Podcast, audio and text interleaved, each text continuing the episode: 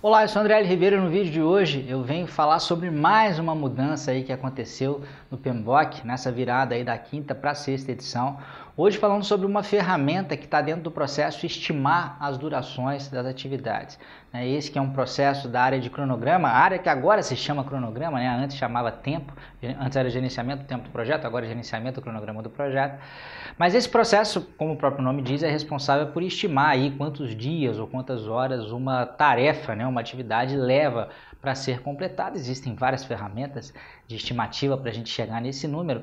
E uma delas, e esse é o ponto aqui da, de, desse meu vídeo, é a estimativa bottom-up. A curiosidade é que até a quinta edição do PMBOK, essa ferramenta não aparecia né, como estando presente aí no processo de estimar as durações das atividades. O que é a estimativa bottom-up? Basicamente é você pegar a sua EAP, é, decompor a SAP da forma mais detalhada que você conseguir no momento em que você estiver no projeto, né, decompor entregas maiores, entregas menores, até chegar no nível de pacote de trabalho e depois esse pacote de trabalho em atividades. Você faz a estimativa para essas atividades, né, que estão lidando aí com um pedacinho de trabalho menor, é mais fácil estimar para elas, e aí depois você vem agregando, né, vem subindo é, é, é, essas estimativas até chegar na estimativa de tempo para o projeto como um todo. Claro, depois de ter feito sequenciamento e, e, os outros processos também na área de cronograma. E, por incrível que pareça, essa, essa ferramenta não aparecia como ferramenta e técnica no processo de estimar as durações das atividades até a quinta edição.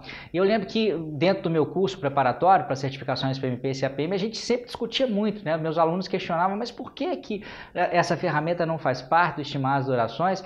E eu nunca encontrei resposta, porque eu acho que ela sempre deveria ter estado lá. Né? Não faz sentido você proibir o uso ou não listar o uso da estimativa bottom-up é, é, para as durações das atividades do projeto. E finalmente, felizmente, agora ela aparece na sexta edição e isso mostra um aspecto interessante dessa evolução do PMBOK. O PMBOK ele é escrito por seres humanos e eventualmente pode haver uma ou outra pequena inconsistência que vai sendo corrigida ao longo uh, uh, do tempo. Né? Até por isso que eu sempre é, comento né, com, com quem está estudando para certificações do PMI, não ficar muito apegado à listagem de ferramenta técnica, entrada e saída, porque eventualmente pode ter tido algum probleminha, tem que estar tá mais atento a, a, a, aos processos como um todo, às funções do processo, dos processos e como que eles se interligam é, entre si. Isso é muito mais importante para ir bem na prova do que essa decoreba aí desenfreada, tá? Essa foi só uma das mudanças que a gente teve aí na, na área de cronograma do PMBOK, né, na, na, sexta edição. E eu gravei uma aula ultra mega detalhada.